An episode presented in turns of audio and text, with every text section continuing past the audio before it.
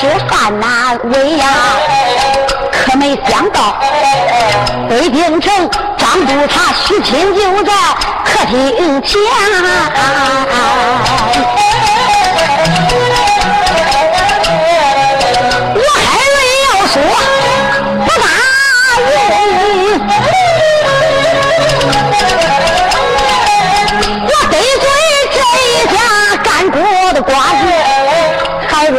要说答应了，趁人之危为得难。你看他正来来犯难为，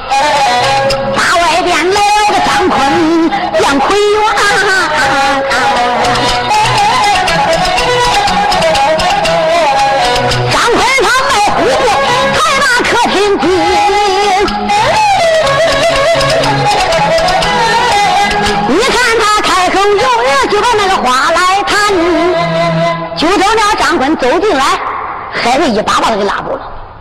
张坤，张坤，可惜你缺好了，人张大人叫你缺的，现在没有办法把闺女都给说给我了。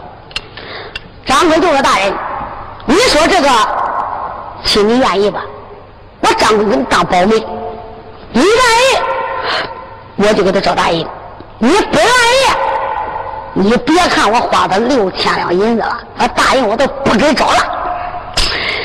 还有没有办法，好，这个亲戚我愿意了。大人，你愿意？这个大人我也给他找到了。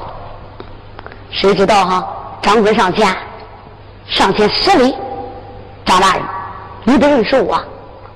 我姓张，我叫张坤。张志北再一看，呵，这个张坤真不简单，身高八尺，抱头环眼，虎背熊腰，传为爱孙。背后插了一把千斤断玉锁天如意的白光宝剑，囊中带着镖。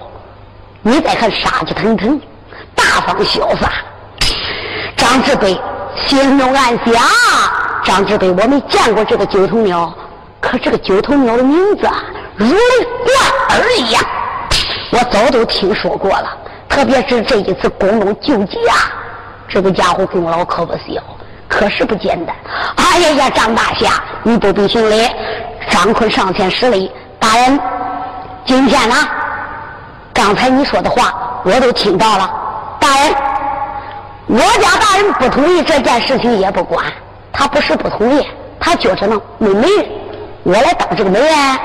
大人，我家大人已经愿意了，这个婚事呢，张坤为媒，你看好不好？张志北心里想，管了，我的大运算找到了，我一把闺女说给海瑞，张坤都要当媒人了，你想想能不帮我找大人吗？哎呀，张大侠，我正想请你呢，没有想到你来的真巧，这个媒人就请你来当了。谁知道哈？张志北叫张坤他们都坐下之后，海瑞就过来了，赶紧上前施礼。海瑞并没喊他岳父，仍然还是称他张大人。张大人，还有不是不答应这个婚事，刚才张坤这个话已经说出来了。我也不能不答应这件亲事，可是我答应这件亲事，我得跟你说明：北京燕山左班丞相，北京燕山的右班大丞相袁通，我临离北京往山东上任时，他就把他女儿说给我了。我已经给李家的千金定过了终身了。我孩子刚才都考虑了，这件婚事我还不能不答应。可是我答应了，大人，你家的千金不是金枝玉叶，也是千金小姐，这恐怕就委屈你家的千金小姐了。张志北说道一声：“哎，海瑞，你说到哪里去了？老夫我看中你是个人才，我想把我闺女说给你。男子汉大丈夫，三妻四妾，鼓励昭然，这算不了什么。”唉，大人你还不知我心中怎么想的？海瑞这个官不知做到哪一天，我这个脑袋不知长到哪一天，就叫海严嵩给我颠走了。大人，我真恐怕连累你家。张志伟说：“我既然把女儿许给你，我就不怕你海瑞连累我。从今往后，你就是我的门婿儿。咱不必多讲。”张志伟还没问大人，只是海瑞就来跟谈了。你的大人刚才我已经问过张张大侠了，他已经说了，你的大人也找到了。张志伟就问了在哪里呀？还是说刚才张大侠给我说了，就听那张官对我讲的，你这个大人呢是孙府大人吴孝忠派人给你偷走的。不提吴孝忠便罢，一提吴孝忠，张志北那个牙咬的咯吱吱，眼瞪的昏红的，骂一声吴孝忠，我这个小辈幼儿。你跟严嵩搁一坨草啊！哪个吴孝忠是谁？吴孝忠是严嵩的大徒弟，山东第一把金交椅，山东巡抚。他是万岁驾下的二品大官，是严嵩的第一个大徒弟吴孝忠。可以说，整个山东九州十府一百三八县都归他管。你想想，张志北可能不能。严嵩，你干的人事，八宝金殿保举我。叫我领这个圣旨带人马，我还没来山东来，你叫你徒弟偷我大银，张志北越想越闹，越想越生气。好吧，既然如此，海瑞，我打算这就回去，回我大营里边带动人马，我要去到孙府吴孝忠家里边找我的大营。咱不必多说，张志北回到了大营，带来的军兵，你再看他炮打有几声。这个军兵就进城了，这一进城，也就到了孙府大人吴孝忠的衙门外。有人报给孙府吴孝忠，吴孝忠一听，到底怎么回事？这张大人怎么跑到我衙门来了呢？赶紧的出来迎接。你再看他跪倒在地，张大人不知有何贵干，来到下官的府门外。张志北说道一声：“吴孝忠，你不必行礼。”吴孝忠，我来问你。我跟你有仇吗？吴孝忠说：“你跟下官没有仇，我跟你有恨吗？”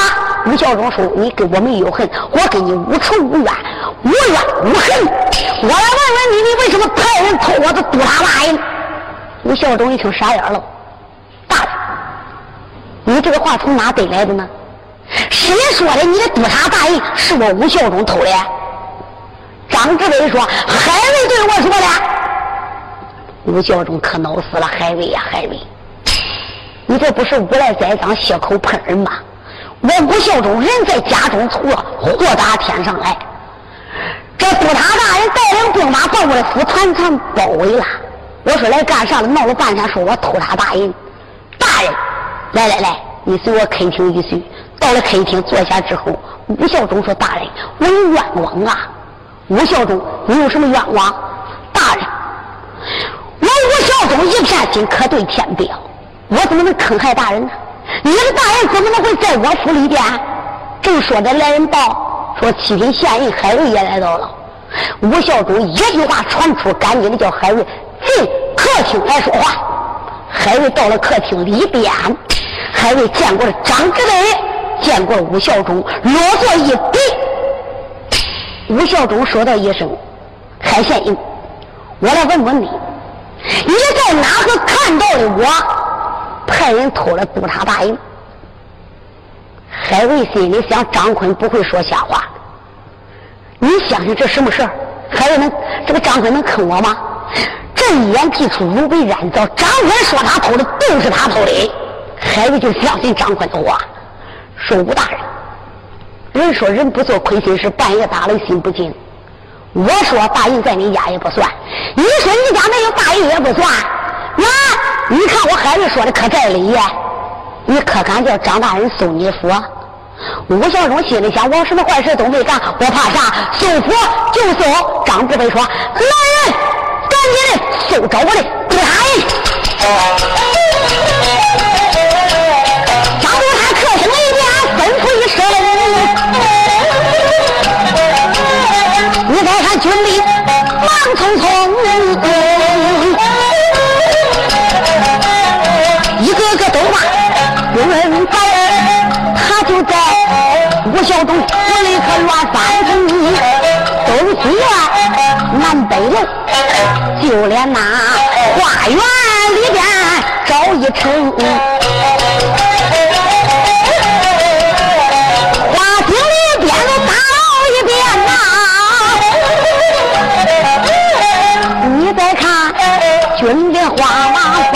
亲爱的大人里里外外。前前后后，就连花枝子、花壳子都给推倒了，花井里边都捞了几遍了。张志北说：“找到我的大印，嗯，大人，没见你的督察大印。”张志北的这个脸唰一下子就变了，那个眼都求海瑞了。我的儿嘞，连闺女我都说给你了，你这不是缺我吗？你说大印在这个怎么没在着呢？张志北说道一声：“海瑞，我来问你，你说大印就在五府，谁不是吴孝忠也不愿意了？一拉就拉住海瑞了。狗官，我给你一无仇二无怨，你不该含血喷人。像我吴孝忠，我家师傅给张督察交情甚重，我能会派人偷大印吗？大人，这个狗官他是害我的，大人你得给我伸冤。”张志北一想，这事儿不就完了吗？哎，我这一翻眼得杀海瑞，我要杀他，俺闺女都说给他了。张志北骑虎难下，就在这时，张坤到了，军兵报说九头鸟张坤求见。好，张志北一想，张坤，我叫你找人，你缺我，一次要三千两，一次要三千两，最后了，我把俺闺女说给海瑞了。你说这个大印就在吴孝忠家里边来，这搜了前前后后东西院，如今都扒了三尺了，也没找到这个督察大印。张坤，你来的正好，今天这个大印找不到，我砍你张坤的头。赶紧叫张大侠进来见。张坤到了客厅，见礼一拜。张督察就问了九头鸟张大侠：“这个印是你去给我找的？可以说。”海瑞也是打你嘴里得到的。你说这个印在五府里边，已经都搜了，为什么不见督察大印？哈哈哈哈哈哈！大人，那个督察大印要是走到就找到了，你想想，大人他能放那个地上吗？你要把印找到了，大人，吴孝忠就是个傻子了。吴大人身为山东济南府二品大官，他们不知道偷印的罪在哪里吗？吴孝忠那个鼻子都气歪了，张坤，你为什么要害我？九头鸟张坤说：“大人，哎哎哎，吴孝忠，你都不要再装蒜了，你干的事你心里明白。你上回勾结的那个响马大盗，你也知道，你为什么要勾结响马大盗偷？”大人大印，你心里最明白了。你搁山东干了多些亏心事，害了多些老百姓，贪赃国法，坑害百姓，勾结一些奸贼勾当、江湖的下巴里的贼子。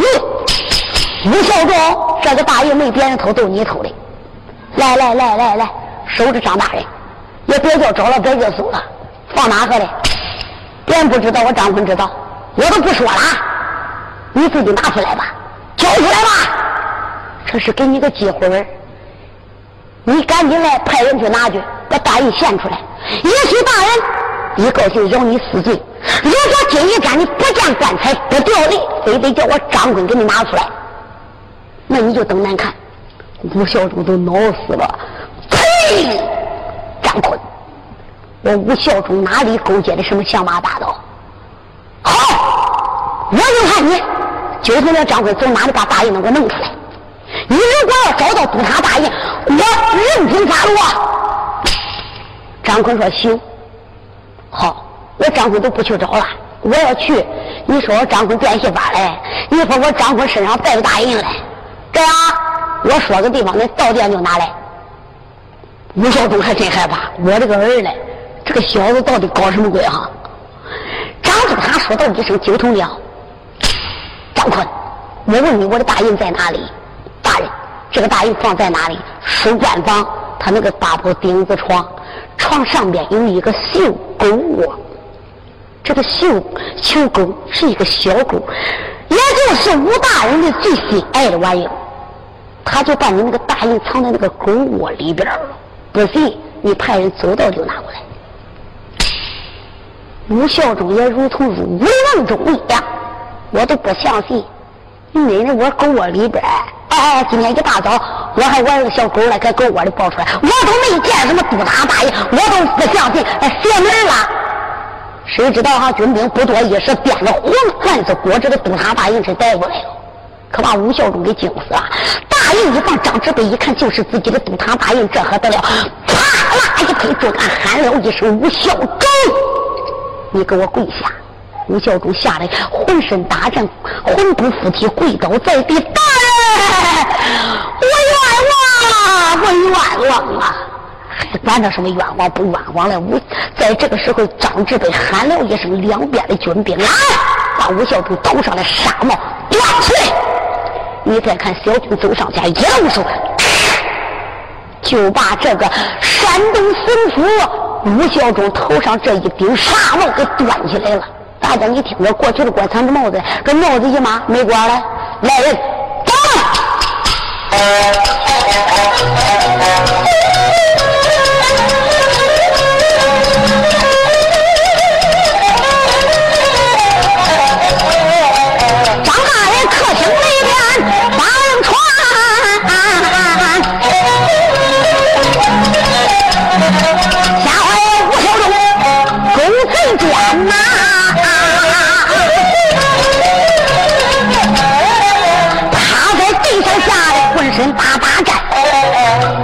这时，小军兵用绳子把他拴安，都卷二位。那个来坤上又惊动了一品的官，今天找到自己的督察大人呐，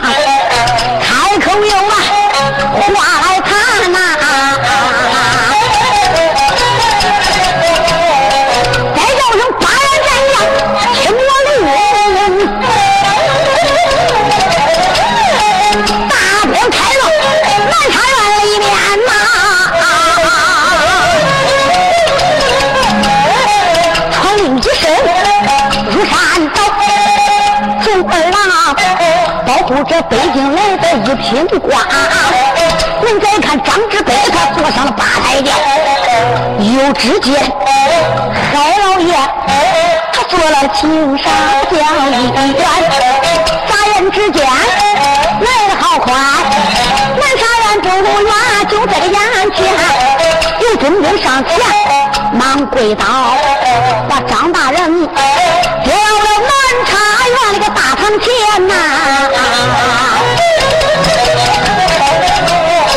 张志伟传令一声：“不山刀，来人，打住！收他！”就是军兵喊一番，只听见军兵一声喊：“哎，督察大人有令，升堂。”就听，咚咚咚咚咚，堂鼓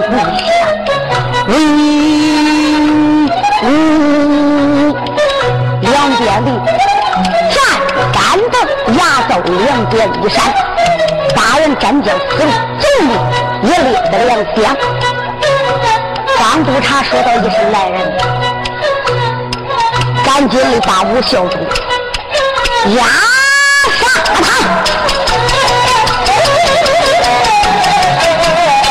张志伟在大堂传下令啊，押奸贼吴孝忠。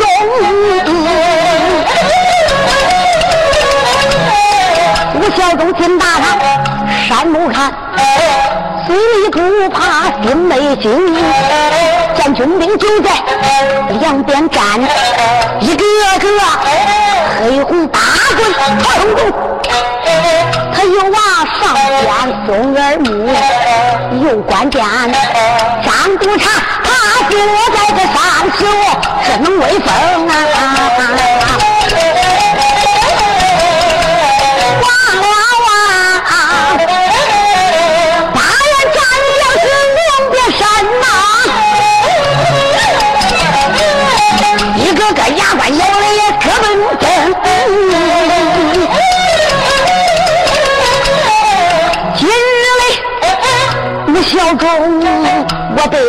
个狗瓜海瑞来害，应打他，我只有九死是那一生啊！你看他走上山双膝跪，脸又大，大人连连尊一声，说他大人，你做官可是个清如水。你得给我发元神，北京城我领了万岁旨，我下为民，为国家来尽忠，也不知我哪里得罪公官叫海瑞啦？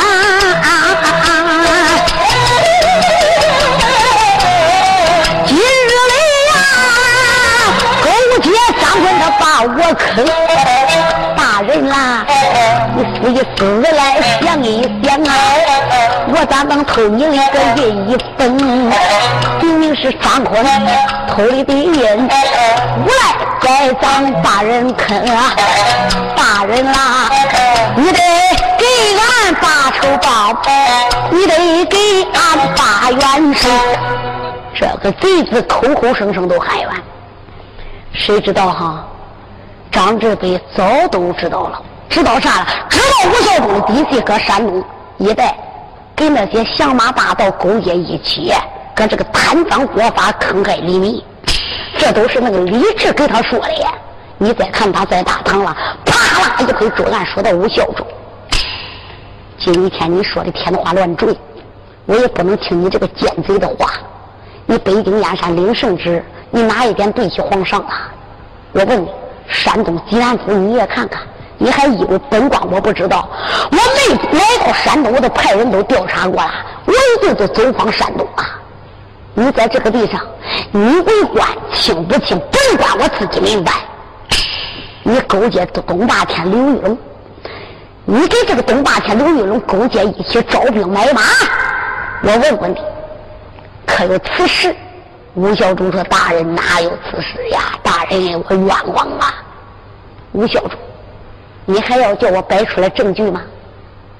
死啊！我也叫你死个明白。今天又偷我督察大印，你在这个为官贪赃国法，坑害黎民，按照国家王法，你都该死啊！来，把他给我压下去，砸进笼囚车。明天。早旦清晨，用过早饭，我回北京燕山，我把他押进京都，叫万岁爷处置，就把吴孝忠押下去了。海瑞赶紧跪倒在地，大人，还有一个东霸天刘玉龙啊！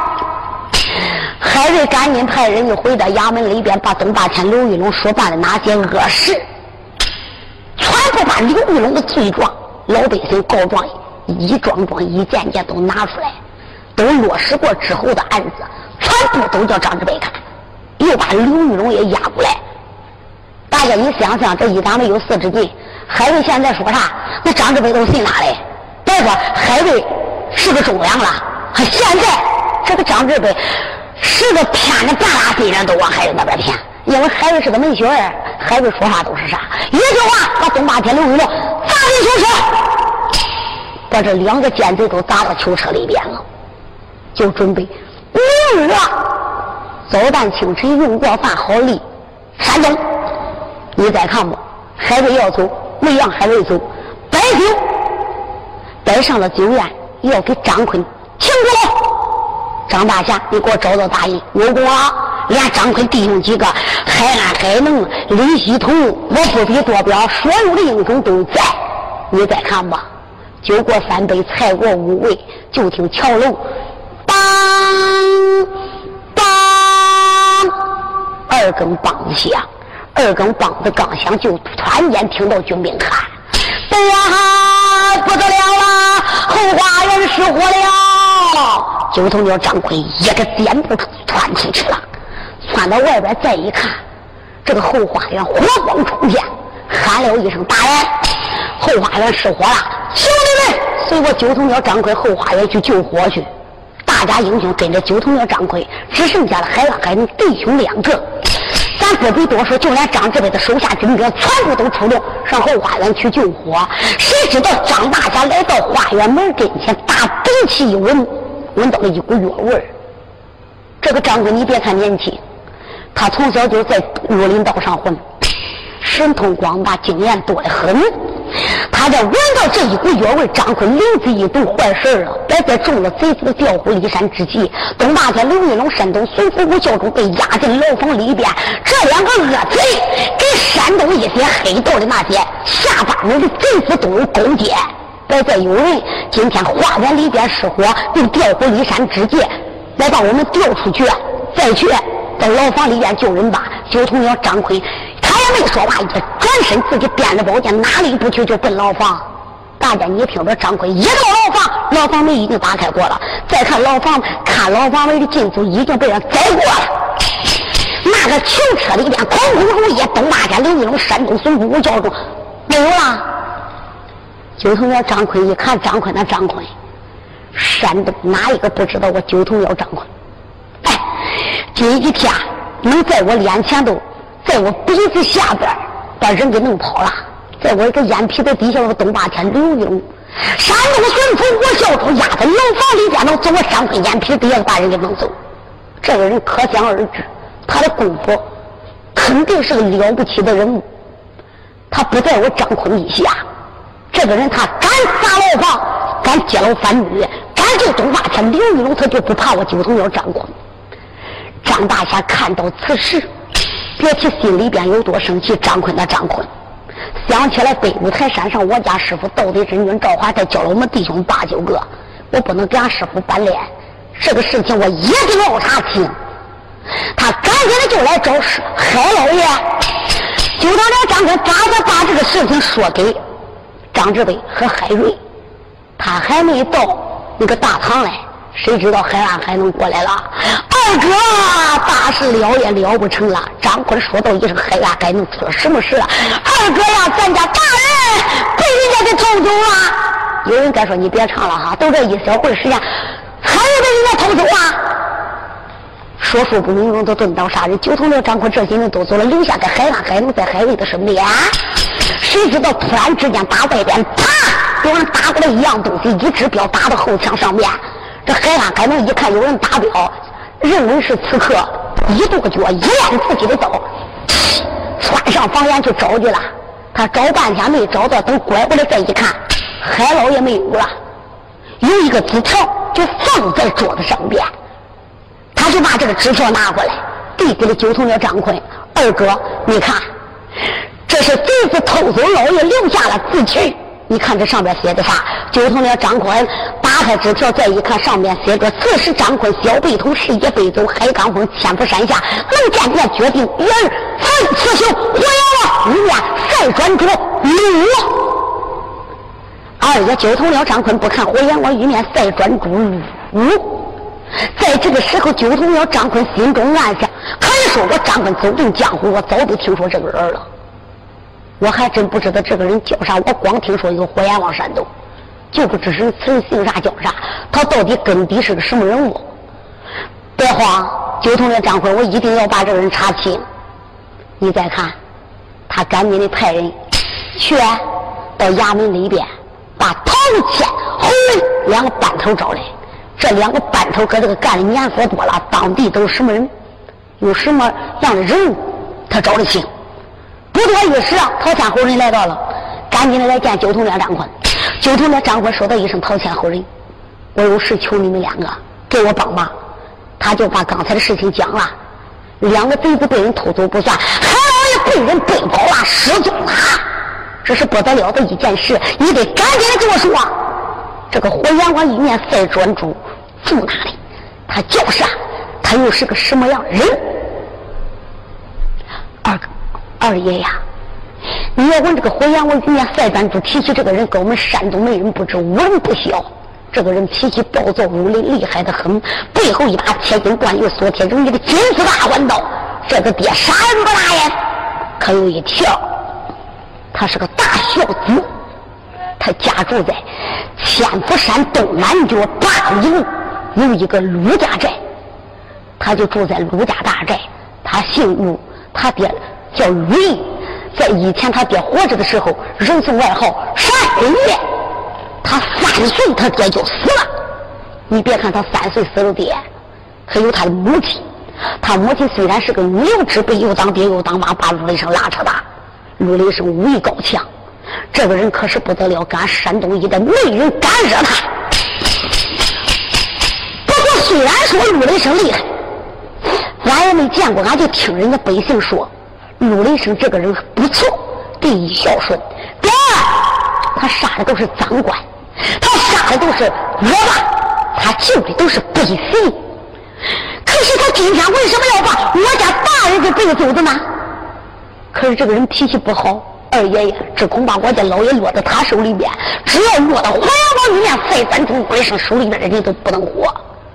这个人脾气要好，可能叫活阎王；只要到他手里边，你非死都不管。九头鸟张坤闻听此言，这可得了！我问你，一年专注陆雷声，他住在哪里？他住在哪里？他现在住在天福山，他经常都在天福山。我想这件事情不是陆雷声干的，陆雷声有一个干老子，就是天福山上的山大王，人送外号叫铁马人万千。他还有一个干爷叫木马人万年，这人万年人万千。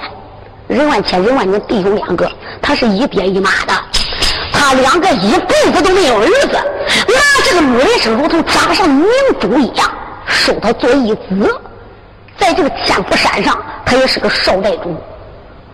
可是任万千、任万年这两个老家伙就不对的，经常给东马天这些人说来信往，都有勾结的，叫我想，这个陆雷声是受了那些奸贼勾当的指使，把大人给背走的。陆雷声，这个陶家后人把事情一讲，把陆雷声的一切身份，陆雷声什么人都给二爷张坤讲完了。九头鸟张坤听此言，心中担心害怕。也罢，张坤救人如救火，我不能再耽搁了。叫道一声：“我的大哥，你把这一切事情我都交给你了。南茶院张大人的一切安全，这些事都交给你。我九头鸟张坤，大人吩咐，我要奔走千佛山。”他已经问清了，千福山就在南门外，离山东济南府就十八里路，可以说在张坤脚底板一蹬就到。就同了张坤说道一声：“大哥，你在后边，我要先走一步了，防止害咱家大人。”就同了张坤背后稳一稳自己的宝剑，你再看他打从头巾脚底腰紧一连三件二爷张坤，就在一边地，再一个汗滴八通，说声走。一个穿身穿上房檐，是咱自己的轻功。你再看他窜蹦跳跃，大人之位，前夫山，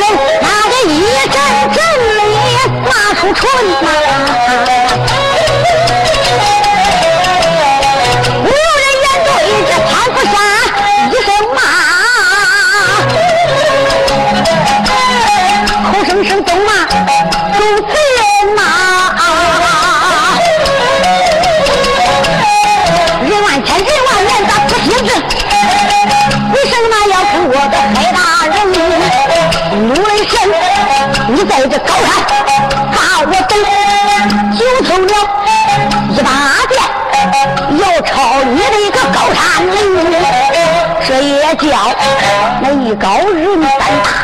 二爷他先被这水光剑一蹬，窜蹦跳跃来得好快，天福山公园就在这面前存。天还没明来，他就攻到千佛山了。他来到千佛山下，就在这个时候，你再看九头鸟张坤，全凭自己的轻功，就登上了这个千佛山。他这一到千佛山头镇门外边，赶紧的叫军兵往里报，报给山大王得知，报给你家老爷得知。报给天马人万千，木马人万年得知，你就说山下来了，揪通了张坤前来拜山，有军兵往上报。我再说天府山上，至于大厅里边，你再看一窝的奸贼，上手里边坐的是山东孙府吴孝忠，在他左边上坐的是东霸天的刘军，在他右边还坐着一个准儿，谁？就是严嵩的干儿子，也就是严嵩这个小干儿子，山东一个恶贼。他姓朱，人送外号“夜有神”的朱灿。这个家伙才华到了，无恶不作，背后仗着自己一把紫金宝剑，铁金断玉，锁铁如泥。他不知道干了多少恶些事儿。他就在这边厢坐着，任万千、任万年弟兄两个身旁边坐着一个年轻小伙子，二十上下。你再看长得也是非常漂亮，眉清目秀。只见他背后插了一把金丝大环刀。杀气腾腾，哪位说他是谁？他就是陆雷声。那海瑞是不是陆雷声背来的？不错，就是陆雷声背来的。陆雷声受了他干老子的指示，把海瑞给背来。这些人呢，正在聚集大厅议事，就听朱灿说话了：“孙主大人，这一窝之见，咱来一个速战速决，就把那个孩子的头给割下来吧。”也别等了，夜长梦多，你可没领教过九头鸟张坤，这个狗厉害的很。如果今天不杀孩子，再想杀都杀不上。等张坤来到，我们别想再杀海瑞了。要等张坤来到，这个山能保住不能保住，还不一就来。别人不知道，大哥，你能不知道吗？你东霸天，你刘荣家里边有那么多的军兵，那么多的将，都叫九头鸟给你打了个落花流水。咱还等着九头鸟来吗？干脆把狗官海瑞的头给砍了！叶有神朱三提剑一飞要杀海瑞，谁知道陆雷声腾就站起来了。慢着，朱三，你来到是俺山上来这为客，你来到俺这个山上吃俺的喝俺的。哎，大人不是我说话难听，虽然你官大，现在你可没有官了，我们尊重你。你就是二品大官，不尊重你，你就是老百姓。我问你，朱灿，孩子这个人是谁背来的？是你家少寨主陆雷生我给背来的，是我干老子叫我做这件事。老人家待我恩重如山，叫我干这件事，我不得不干。我为什么要背这个海瑞？可是我都不服气。我听人说九头鸟张坤怎么样怎么样厉害，又是打了刘家大寨，我早就烦他了。我都想看看这个九头鸟到底是个黑的是个白，我就把海瑞给背来的。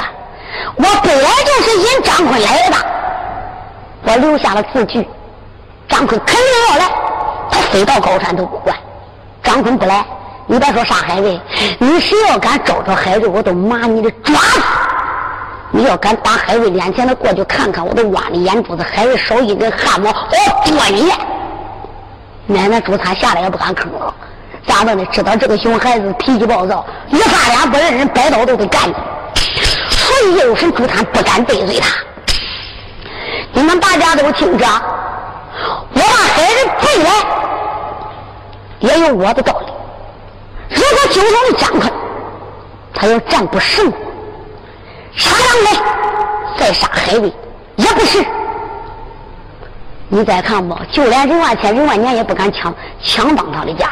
来军兵报，报！启禀大寨主，山下边咱的寨门外来个九头鸟张坤，前来干啥？任万千闻听此言，说道一声：“山东孙府吴大人，还有东霸天，你二位，就连……”朱灿，小兄弟，你也不能做这个了。为啥？张坤到山上一看，你们都搁我这个坐着来，也不好看。啊！你们先背一背，待我接了张坤再说，把张坤接进来。咱不比多表，这三个奸贼都躲一边去了。你再看，亲自他带着大队人马来到山下来接九头鸟张坤。林万仙上前报案当胸，说道一声：“张大侠。”有失原因了，张大侠，来来来，请上高山。九头鸟张坤跟他上山以后，张坤就说了：“哎，大王，我今日前来拜山，不为别事。可是衙门里边出了一件大案，山东巡抚吴孝忠东大家刘玉龙，叫人家给劫走了，从牢房里边把人背走的。这还不算，我家大人也叫人家给背跑了，临走留个字条。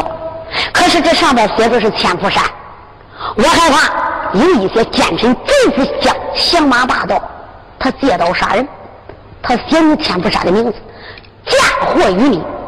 我想问问老寨主，我家大人是不是在你山上？这当上还写着玉面专诸，我听说是你家少寨主。这当上写的是你少寨主背的，有没有这回事？任万千还没说话呢，任万年还没说话嘞，那个陆雷声都站起来了。不错，这件事情正是你家大爷我干的。九同学张坤再一看这个人，身高都有八尺，抱头环边。你再看长得非常漂亮，浑身是川北爱素，背后插了一把金丝大环刀。张坤一看他杀气腾腾，八面的威风，九头鸟张坤心中暗想：大概他就是玉面专诸陆雷声吧。陆雷声说道一声：“九头鸟，在下姓陆，外人送号火焰王玉面赛专诸，就是你家大爷我，是我给你留的字条，因为你张坤的名气太大了，因为你张坤太能了，来到俺山东也待了十八天，我想看看到底你张坤有多厉害。”我看你张坤也没长三头六臂，也没长七个鼻鼻子八个眼。张坤，啊！我不瞒你，孩子就在俺山上，就连山东巡抚吴孝忠都在山上嘞。任万家，任万家可恼死了！我日你老娘，瞒都瞒不住了，都叫他说完了。张坤，我不瞒你，山东巡抚吴孝忠、东霸天刘玉龙、叶有神、朱他都在俺山上来，就看你有那个本事吗？你要能把我陆雷声战败，海子给你，东霸天刘玉龙交给你，就连我陆雷声都抻着头叫你把我头给割了，就怕你没有这个能耐，打不败你家大爷陆雷声我张坤，你有来的路啊，可就没有拐回去的路啊。张坤听到这个地上一抱拳，陆大侠。好，既来之则安之。张坤已经把生死撂到九霄云外了。你说怎么办？陆雷声说：“九同了张坤，来，你一个人上山，我们欺负你。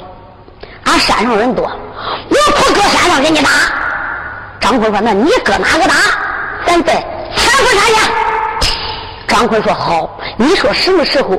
陆雷声说道一声啊，你下山等我一时，我马上就到。就从这张坤下的高山，谁知道他刚刚的下山，就打那个正北方向，只听咕噜噜噜噜噜砰，大炮一响，啊啦一声。张志北带领三千御龙兵，五位孝道说八人战将，四路总兵，哈呵一声就到千步山下。这个大队人马当时就扎了大营。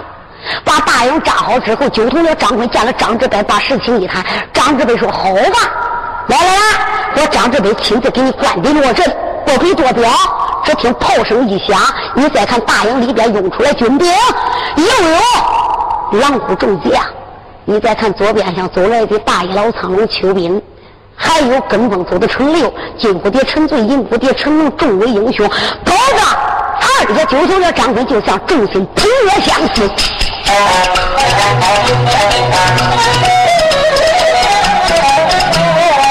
大营里边号炮声，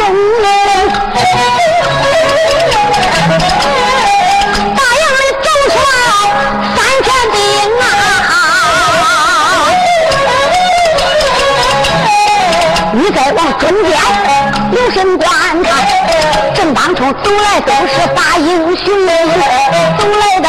金蝴蝶子叫陈俊，银蝴蝶子叫陈龙，红蝴蝶叫王凯，西蝴蝶子叫王能，天蝴蝶叫道人，还有陈六他一阵风。来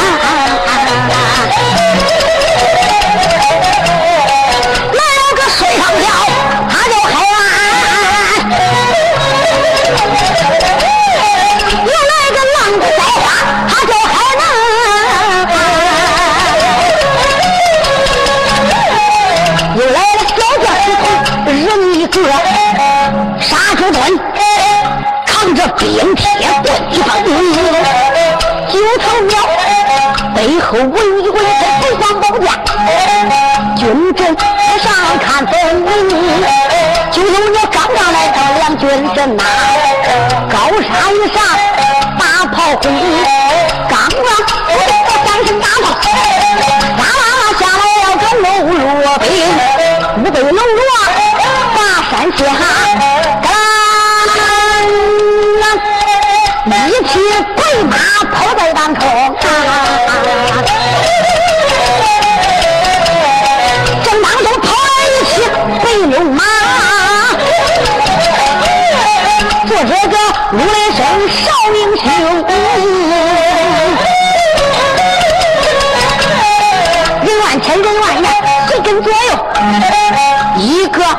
好威风。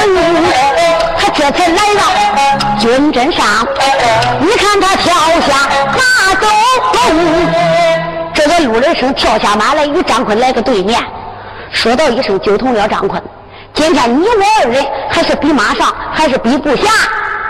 二爷张坤微微一笑：“陆大侠，陆少侠，马上部下任你挑选。你说不，你说部下战，咱就来个部上。”不下战，你要说马上战，咱就来个马上战。陆雷声说道一声：“张坤，我早都知道你是北五台山道德真君赵华泰的徒弟。人家都说你九头鸟张坤一刀不光宝剑厉害无比，我就想领教一下。”张坤说：“好吧，既然如此，陆大侠，我别无话说。今天如果九头鸟张坤我要是败了，我任凭于你。”任你发落，杀瓜从龙任你便，我也别说救海大人了。可是那今天你要到了呢？陆雷声说道一声：“九通了张宽，只要说我陆雷生要是今天败阵于你张宽，你拿你的宝剑，你听砍了，你就把我的脖子给砍掉，把头也裂了。”张坤说：“一言既出，如必斩首。”两个人就在山下打了赌，张。二爷张坤一抱拳，说道一声：“陆少侠，来，请，请你先出招吧。”陆雷声说道一声：“张坤，你为何不出宝剑？”张坤说：“你不知道，我九头鸟张坤，无论我就是在江湖道上混这么多年，我从来没有先出过宝剑。特别是我敬重的英雄好汉，我早都听人说你是一位大孝子，我最佩服的就是孝子英雄汉。我不会先出宝剑伤你的。”请陆雷声心中暗想：这叫打人先打，打人先下手，是骂人先张口。三爷陆雷声打背后一抖手，眼瞪黄，苍啷啷啷啷啷一声龙吟虎啸，他就把背后的这一把千斤断骨的金丝大环刀，叫他给抽出来了。抽出了金丝大环刀，二话没说，对着二爷九头鸟张坤来一个力劈华山，龙头就断。张坤这一身，一探身。这头一刀叫他躲过去了，你再看他一反手就把刀拎过来了，来一个玉带缠身，这一刀奔着二爷九头鸟张坤腰窝砍来，张坤不敢怠慢，把头一低，来一个小鬼的马毛，这个刀都把他这个头皮上面就过去了。我跟你说，慢一慢都把那个头都给砍起来了。谁知道这一刀刚刚夺过去，二爷张坤还没站稳来，你再看陆雷声不敢怠慢，咔啦下一刀又奔他的双足夺来，张坤一边脚拽，来个旱地拔粗就窜出了外边。这一连三刀没动，张坤一个哈子，二爷张坤可我叫他给杀上来了，心中暗想：陆雷声。我要不给你点姜蘸蘸，你不知道啥叫辣味我得叫你吃到马王爷长几只眼睛，你动手眼瞪黄，打背后就把他的鬼光宝剑抽过来了。马伟说：“张坤咋样？咋样？自打张坤闯荡江湖之来，可以说从来都没有打过败仗。这一把宝剑拖到手里边来，一个瞧你的人喝一声，怒了一声：妈！哎呀，这一剑就奔武雷声是前听我。”冲啊冲！来个，瞧我认真，啥不是？奔着雷神大将军，两个人就在山下交了手，他两个就在山下上走，嘿，也打了八十回合，一百多的。没分出谁我谁败在军阵，一阵人内能老是哪一个？恼了那二爷，就成了接不张坤呐！我哪有闲心来熬战？大打大我把那个雷声从背影，只见他宝宝剑上三剑。他对着雷声头来看，下三间，他对着雷声，他的前进。在这时啊，也没慌坏，他一个慌坏了雷声大将军，眼看他如雷声山下定难保，下回手中安排对联。